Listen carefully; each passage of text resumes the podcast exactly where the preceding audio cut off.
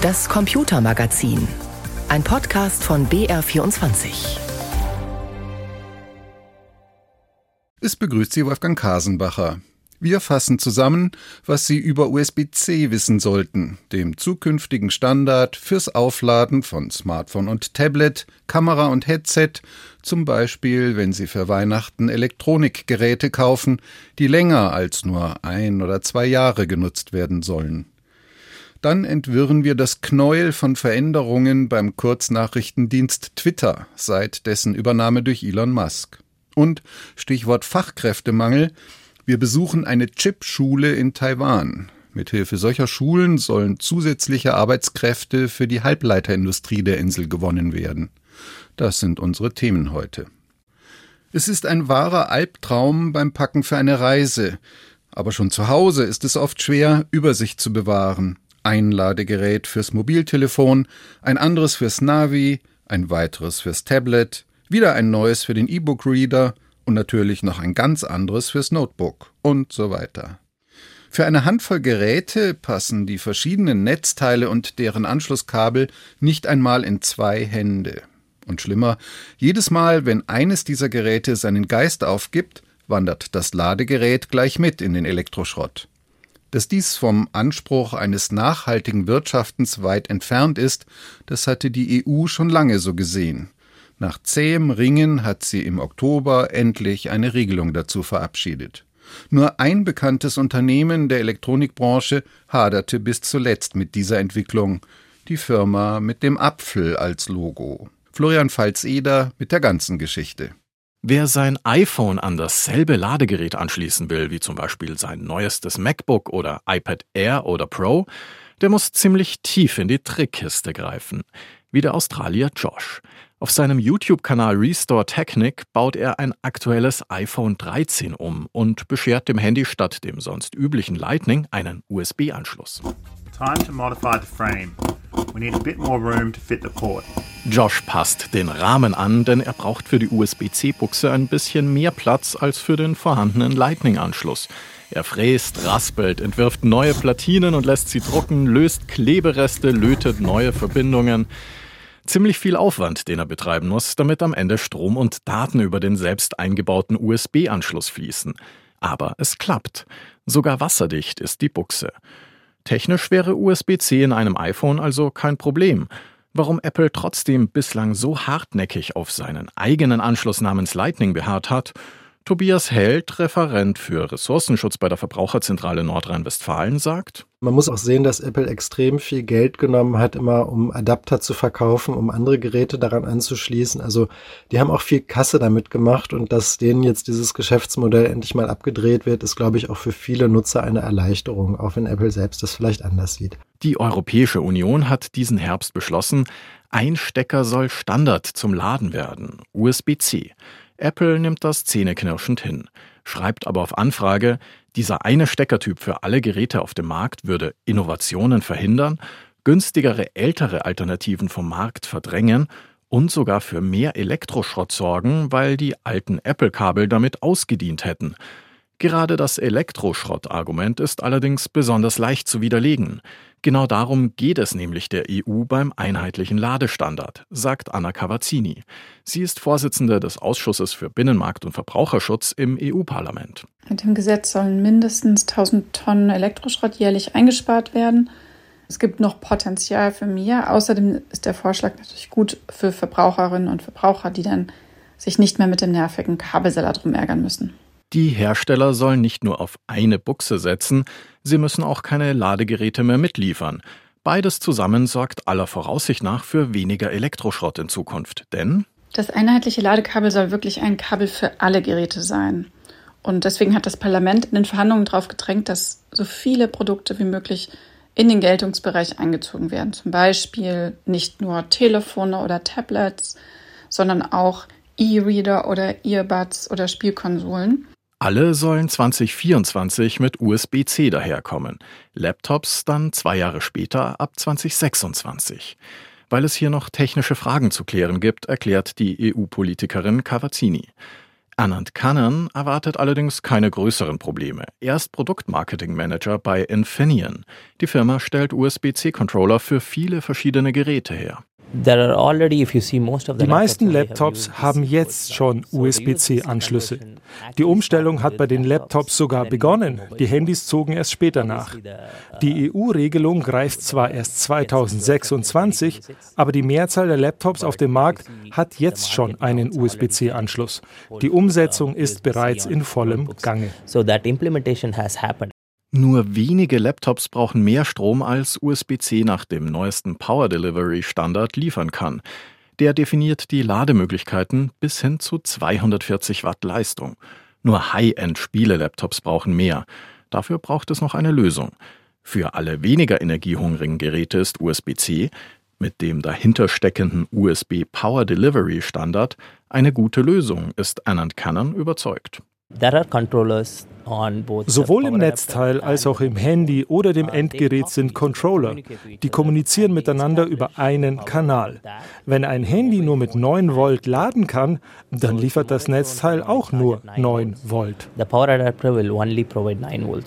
Die Controller von Infineon, erklärt Anand Kanan, prüfen darüber hinaus, ob wirklich die vereinbarte Spannung fließt und sperren notfalls die Stromübertragung. Um das Handy zum Beispiel zu schützen, sollte das Netzteil defekt sein. Das langfristige Ziel der EU ist, in Zukunft braucht man nur noch ein Netzteil, idealerweise eines, welches das leistungsstärkste Gerät gut versorgt. Für alle anderen Geräte schaltet es einfach einen Gang runter und liefert weniger Spannung oder Strom. Und sollte es irgendwann eine bessere Lösung als USB geben, die EU sei darauf vorbereitet, sagt Anna Cavazzini. Es ist wichtig zu erwähnen, dass es eine sogenannte Review Clause gibt. Also immer wenn sich neue Standards entwickeln, dann kann das sehr schnell angepasst werden. Wichtig ist der Politikerin ein Ende des Kabelsalats und weniger Elektroschrott in Zukunft. Außerdem haben wir auch schon einen Auftrag an die Kommission mitgegeben, Standards für kabelloses Laden zu erarbeiten, sodass wir nicht in der Zukunft hier das gleiche Problem haben werden. Das seien aber nur die ersten Schritte, sagt Cavazzini, hin zu mehr Kreislaufwirtschaft in der EU. Weniger Elektroschrott durch wiederverwendbare Ladegeräte und das Recht auf Reparatur. Auch das soll jetzt demnächst endlich kommen und dafür sorgen, dass Verbraucherinnen und Verbraucher viel mehr Anreize haben und es ihnen leichter gemacht wird, ihre Produkte zu reparieren. In Österreich zum Beispiel gibt es seit diesem Jahr einen Reparaturbonus. Alle Menschen, die in Österreich wohnen, bekommen einen staatlichen Zuschuss dafür, wenn sie Elektrogeräte reparieren lassen, statt sie zu verschrotten. Dafür müssen die Geräte aber auch reparierbar sein. Wieder den Elektroschrott. USB-C soll die Flut an verschiedensten Netzteilen und Ladegeräten reduzieren. Florian Pfalz-Eder berichtete. Bei Twitter überschlagen sich die Veränderungen so schnell, dass es schwer ist, noch den Überblick zu behalten, was jetzt gerade Stand der Dinge ist. Elon Musk, der jetzt nur noch zweitreichste Mensch der Welt, hatte den Kurznachrichtendienst Ende Oktober übernommen. Und seither bleibt kaum noch ein Stein auf dem anderen. Nils Dams, Korrespondent in San Francisco, fasst die wichtigsten Punkte zusammen. Fangen wir an mit dem Warum? Warum hat Elon Musk eigentlich Twitter gekauft? Für 44 Milliarden Dollar. Das hat er vor ein paar Tagen in einer öffentlichen Audiokonferenz auf, natürlich Twitter, gesagt. Wir gehen mehr und mehr den Weg der unterdrückten Meinungsfreiheit. Das hat mich besorgt. Das lief in eine schlechte Richtung. Und wenig wurde getan, um das umzukehren. Ich dachte, irgendwann wird alles nur noch schlimmer. Wenn du wenig mit dem übereinstimmst, was die Gruppe denkt, wirst du entweder geächtet oder deine Stimme abgeschaltet. Diese Haltung hat konkrete Folgen. Der Hass ist stark angestiegen bei Twitter. Das ergeben verschiedene Studien. Rassistische und antisemitische Begriffe werden deutlich häufiger bei Twitter verwendet. Auch Elon Musk selbst provoziert immer wieder. Als der Mann der Politikerin Nancy Pelosi im Oktober angegriffen wird, teilt er zum Beispiel einen Artikel mit Verschwörungserzählungen, löscht den Tweet aber wieder. Vor ein paar Tagen hat er was getwittert, was die LGBTQ-Plus-Community als abwertend empfand fand. Sein persönlicher Account hat über 121 Millionen Follower. You know, Free Speech and Hate Speech. Susan Ford ist besorgt. Sie ist eine Vertreterin der LGBTQ-Plus-Szene in San Francisco. Es gebe immer Spannungen zwischen freier Rede und Hassrede. In ihrer Community wisse man aber, that hate speech learns, you know, leads to dass Hassrede zu Gewalt führt. Zehntausende Accounts wurden bei Twitter in den letzten Wochen wieder aktiviert. Sie wurden auch deshalb verbannt, weil sie Hassrede und Gewaltaufrufe verbreitet haben. Einer der ehemals gesperrten Accounts ist der von Donald Trump. Elon Musk hat rund die Hälfte der 7500 Mitarbeiterinnen und Mitarbeiter entlassen. Seitdem setzt er offenbar vor allem auf technische Lösungen, um problematische Inhalte zu moderieren. Melissa Ingel hat noch bis vor ein paar Wochen bei Twitter gearbeitet als Datenwissenschaftlerin. Sie erklärt, warum die Technik, Algorithmen alleine nicht reichen. Die machen keinen perfekten Job. Sie erkennen nicht, was eine Parodie oder eine Satire ist. Das können die nicht. Deshalb brauche es Menschen, die die Algorithmen pflegen, immer wieder verändern und aktuell halten, wenn sich zum Beispiel Gesetze ändern. Algorithmen wissen nur, was man ihnen beibringt. Das Geld ist bei Twitter knapper geworden. Twitter hängt vor allem von Werbeeinnahmen ab. Werbetreibende wollen aber nicht neben hasserfüllten Posts stattfinden und ziehen sich zurück. Wegen der schwachen Weltwirtschaft ist der Werbemarkt sowieso schon geschrumpft. Elon Musk will Twitter unabhängiger machen von Werbeeinnahmen. Ein Weg ist der kostenpflichtige Dienst Twitter Blue. Der bietet Zusatzfeature für 8 bis 11 Dollar im Monat an. In Deutschland ist er noch nicht verfügbar. Wie viele Userinnen und User wollen aber wirklich ein Abo abschließen? Das ist die große Frage. Wie viel Geld bringt das wirklich? Die Twitter-Nutzenden haben ein Dilemma. Viele äußern ihre Sorgen und die Unzufriedenheit, bleiben aber trotzdem auf der Plattform, auch weil viele andere eben noch da sind. Abwarten und beobachten. Das sind die großen Stichworte. Mögliche Twitter-Alternativen wie Mastodon oder Hive zum Beispiel kommen noch längst nicht an die Reichweiten von Twitter ran. Ein Trend ist auch, dass Userinnen und User das Business-Netzwerk LinkedIn als Alternative ausprobieren. Aber trotzdem, Twitter ist nach wie vor relevant. Auch die deutsche Bundesregierung wartet und beobachtet. Es gibt aber auch schon prominente Austritte. Stefan Weil zum Beispiel, der Ministerpräsident von Niedersachsen, ist nicht mehr bei Twitter. In den USA hat sich kürzlich Elton John verabschiedet. Das Unternehmen. Joel Roth ist der ehemalige Sicherheitschef von Twitter. Vor ein paar Wochen hat er gekündigt, auch weil Musk die Twitter-Richtlinien für die Content-Moderation übergangen hat. Mir bricht es das Herz, wenn ich sehe, was gerade in der Firma passiert, in der Profis jahrzehntelang den Dienst zu dem gemacht haben, was er ist sagt er dem Sender NPR. Hardcore sollen jetzt die Arbeitsbedingungen sein, schreibt Elon Musk im November. Wem das nicht passe, könne ja kündigen. Emmanuel Cornett wurde gekündigt. Er hat anderthalb Jahre bei Twitter gearbeitet. Mit anderen früheren Mitarbeitern verklagt er jetzt Twitter. Seine Kündigungsfrist betrug circa 20 Minuten. Ein Gesetz in Kalifornien sieht 60 Tage vor. Es gehe ihm ums Prinzip. Er vermutet, dass solche Kündigungen die Betroffenen demoralisieren sollen. Und deshalb wolle er mit den Anwälten und den anderen Klagenden ein Zeichen setzen. Typen wie Elon Musk sollen begreifen, dass wenn sie schlechte Dinge tun, die Menschen zurückschlagen werden. Die Aufmerksamkeit ist der Sauerstoff, mit dem Elon Musk das Twitter-Feuer am Brennen hält. Und das gelingt ihm sehr gut. Die Presseabteilung bei Twitter scheint nicht mehr zu existieren. Elon Musk ist nicht nur der Chef, sondern auch der Pressesprecher. Medien stürzen sich auf seine Tweets und das nutzt er mit seinen Twitter-Files zum Beispiel. Journalisten bekommen Zugriff auf alte interne Twitter-Dokumente. Da steht dann zwar nicht viel Neues drin, bringt aber Traffic auf der Plattform und Schlagzeilen ohne Ende. Und die Zukunft? Ist unklar. Das, was gerade passiert, ist eher beunruhigend. Stichwort Anstieg der Hassrede. Technisch läuft Twitter aber, trotz der Weltmeisterschaft, denn die sorgt für noch mehr Tweets. Die Plattform ist aber bisher nicht zusammengebrochen. Allerdings gibt es viele kleinere technische Fehler. Wichtiger ist das Vertrauen in Elon Musk als Twitter-Chef und somit auch der Plattform. Das ist nach wenigen Wochen extrem beschädigt. Vielleicht kommt noch die große Wechselwelle in ein anderes Netzwerk, aber vielleicht hat Elon Musk auch einfach Glück. Vielleicht sind wir zu bequem zu bequem, uns wirklich was Neues zu suchen. Viele haben sich seit Jahren ihr Twitter eingerichtet. Die Listen, die Follower läuft doch irgendwie. Und Geld scheint erstmal auch noch genug da zu sein.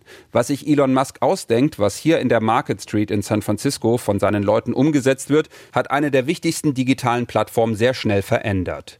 Dass das auch immer ganz reale Auswirkungen hat, hat Musk diese Woche selbst gespürt. Bei einem kurzen Auftritt beim Comedian Dave Chappelle in San Francisco wurde er minutenlang ausgebuht. Twitter und die Flutwelle an Veränderungen ausgelöst durch die Übernahme von Elon Musk. Nils Dams hat den aktuellen Stand zusammengefasst. Und die Welle ist nicht verebbt, sondern schwillt noch weiter an. Musk, der sich selbst als ultimativer Verfechter schrankenloser Meinungsfreiheit darstellt, hatte zuletzt Accounts von Journalistinnen und Journalisten sperren lassen, von solchen, die kritisch über ihn berichtet hatten. Musks Vorwurf, sie hätten in Echtzeit die Position seines Privatjets veröffentlicht. Die Journalistinnen hatten dies bestritten. Angeblich sind ihre Accounts wieder entsperrt. Der Vorfall insgesamt zieht inzwischen weitere Kreise. Sie hören das Computermagazin auf BR24. Fachkräfte fehlen nicht nur bei uns in Deutschland, sondern zum Beispiel auch im Inselstaat Taiwan vor der chinesischen Küste. Dabei ist es für Taiwan besonders wichtig, der landeseigenen Halbleiterindustrie ständig gut ausgebildete Fachleute anbieten zu können. Denn die taiwanische Chipindustrie ist die wichtigste Einnahmequelle des Landes. Und sie hat auch für den Rest der Welt große Bedeutung. Stichwort Chipkrise. Allein schon die beiden Branchenriesen TSMC und UMC zusammen halten als Halbleiterhersteller und Auftragsfertiger einen Anteil von 60 Prozent am Weltmarkt. Um diese Spitzenposition zu bewahren, hat die Regierung im vergangenen Herbst gemeinsam mit der Industrie spezielle Chipschulen eingerichtet. Die ersten Studierenden wurden bereits aufgenommen. Katrin Erdmann hat im Süden Taiwans eine solche Schule besucht. Freundlich begrüßen Studierende aus Taiwan und einigen osteuropäischen Staaten den Chef einer kleinen Halbleiterfirma. Er will wissen, wie viel wert ist ein Wafer, also die kreisrunden millimeterdicken Scheiben, die später bearbeitet werden. Rund eine Million Taiwan-Dollar, also etwa 30.000 Euro, klärt er auf. Der Kurs ist Teil der Sommerschule an der National Zhengung Universität, kurz NCKU, in Tainan an der Südwestküste der Insel. Die Uni ist eine von fünf, die jetzt ein spezielles Graduiertenkolleg für die Halbleiterindustrie aufgebaut haben. Xu Wei-Zhou ist einer der Leiter. Wir haben auch früher schon für die Wirtschaft Probleme gelöst, aber in der Regel waren das Aufträge für ein oder zwei Jahre. Das ist viel zu kurz, um Bahnbrechendes zu erfinden. Diese neue Zusammenarbeit ist langfristig angelegt und finanziell abgesichert. Deshalb sind größere Projekte möglich. Insgesamt gibt es an der Chipschule innovative Halbleiter und deren nachhaltige Produktion, fünf Studiengänge von der Prozesstechnik über die Kreislaufwirtschaft bis zur Umwelttechnologie. Der wissenschaftliche Mitarbeiter Wang Zuhao zeigt einige Räume an der Uni, in einem steht eine komplexe Maschine. Die Eigenschaften eines Halbleiters ändern sich mit der Beschichtung und hier werden verschiedene Materialien getestet. Viele der Geräte und Maschinen kämen übrigens aus Deutschland, sagt der 32-Jährige. Einen Raum weiter steht ein Mikroskop in einem offenen Schrank. Das dient zur Qualitätskontrolle. Damit kann man sich quasi reinzoomen in den Chip und verschiedene Sachen messen, wie die Leitungsfähigkeit. So kann man erkennen, ob der Chip gut oder schlecht ist. An der Chipschule in Tainan sollen Forschung und Praxis zusammenrücken. Deshalb werden die Studiengänge zu gleichen Teilen von der Regierung und der Industrie finanziert. Pro Jahr sind das rund 100.000 Euro. Das ist nicht gerade üppig, vor allem nicht, wenn man Dozenten aus dem Ausland anheuern will. Da muss man mit ganz anderen Gehältern arbeiten. Da müsste man die Finanzierung unter Umständen noch verstärken. Sagt Dekan Xu Wei-Zhou. Obwohl alle Studierenden während ihrer Ausbildung am College bezahlt werden, seien von den insgesamt 100 Plätzen pro Jahr noch nicht alle belegt. Der Magisterstudiengang ist voll, aber bei den Doktoranden haben wir noch freie Plätze. Die Gehälter sind ja so gut in der Halbleiterindustrie, deshalb wollen alle sofort dort arbeiten, wenn sie ihren Master in der Hand haben. Genau das trifft auf Liao Wencheng zu. Die 22-Jährige gehört zum ersten Jahrgang am Halbleiterkolleg. Es geht erstmal darum, ob mich das interessiert, was die Firma macht. Das zweite ist das Gehalt und das dritte sind die Sozialleistungen. Sie möchte pro Jahr mit einer Million Taiwan-Dollar und 30.000 Euro einsteigen. Und das am liebsten in einem Unternehmen, das direkt im Vertrag auch Belohnungen wie Firmenreisen und Bonusgelder festschreibt und viele Freizeitaktivitäten anbietet. Ich finde es schon beeindruckend, was Taiwan da technologisch drauf hat und ich hoffe, dass ich dazu beitragen kann, dass es auch so bleibt und China nicht zu uns aufschließt, sodass es uns noch weiter drangsalieren kann. Ob sie ein gutes Angebot aus China ausschlagen würde, hat sie noch nicht abschließend für sich beantwortet. An der Chipschule in Tainan sind chinesische Studierende zwar verboten, aber natürlich bestehe die Gefahr der Abwanderung, sagt Dekan Xu Weizhou. Es ist ja inzwischen auch bekannt, dass China die Leute anheuert, die Technologie abgreift und dann bist du wieder out. Und jedem muss klar sein, wer das macht, soll nicht glauben, dass er oder sie jemals wieder einen Fuß in die Tür der taiwanischen Halbleiterindustrie bekommt. Mehr als 30.000 Arbeitskräfte fehlen derzeit in der taiwanischen Halbleiterindustrie. Der Marktführer TSMC will 1500 Magisterstudierende und Doktoranden direkt anstellen. Die Einstiegsgehälter liegen bei rund 5000 Euro im Monat. Rund 15 Kilometer nordöstlich der Chipschule befindet sich der Wissenschaftspark Tainans. Die mehrspurigen Straßen sind mit Palmen gesäumt, an den Laternen flattern Firmenbanner mit Jobangeboten im Wind. Die Chipschule baut hier gerade Laboratorien und kleine Arbeitseinheiten auf. Wissenschaft und Praxis werden also noch enger miteinander verzahnt. Gina ist 23 Jahre alt, studiert Umwelttechnik und hat gerade in den Ferien ein bezahltes Praktikum bei einem der wichtigsten Produzenten Taiwans absolviert. Was ich da so mitbekommen habe, machen die Vollzeitangestellten dort alle sehr viele Überstunden. Und die werden auch nicht alle richtig dokumentiert. Das würde sonst auch den Arbeitsschutzgesetzen zuwiderlaufen. Das Stresslevel ist sehr hoch. Praktisch geht das so, dass man mit der Stechkarte offiziell auscheckt, sich dann aber sozusagen wieder reinschleicht. Arbeitstage von bis zu zwölf Stunden seien keine Seltenheit, sagt Gina. Für sie sei das nichts. Ich möchte eigentlich erstmal ins Ausland und gucken, was es da so gibt. Ganz allgemein wünsche ich mir eine gute Work-Life-Balance, also nicht so lange Arbeitszeiten, weil ich Zeit für mich selbst haben möchte. Und was nütze ihr ein hohes Gehalt, wenn sie dann gar keine Zeit habe, das Geld auszugeben? Das sei das Ganze nicht wert. Chipschulen gegen den Fachkräftemangel. Katrin Erdmann hat im Süden Taiwans eine solche Schule besucht. Und das war das Computermagazin für heute. Und zugleich war dies die letzte Ausgabe des Computermagazins für dieses Jahr. Über die Feiertage bieten wir den Jahresrückblick des Computermagazins an. Am ersten Weihnachtsfeiertag, also 25. Dezember um 13.05 Uhr und an Neujahr um 22.05 Uhr. Das erste reguläre Computermagazin hören Sie dann wieder am Sonntag, den 15. Januar. Bis dahin verabschiedet sich Wolfgang Kasenbacher.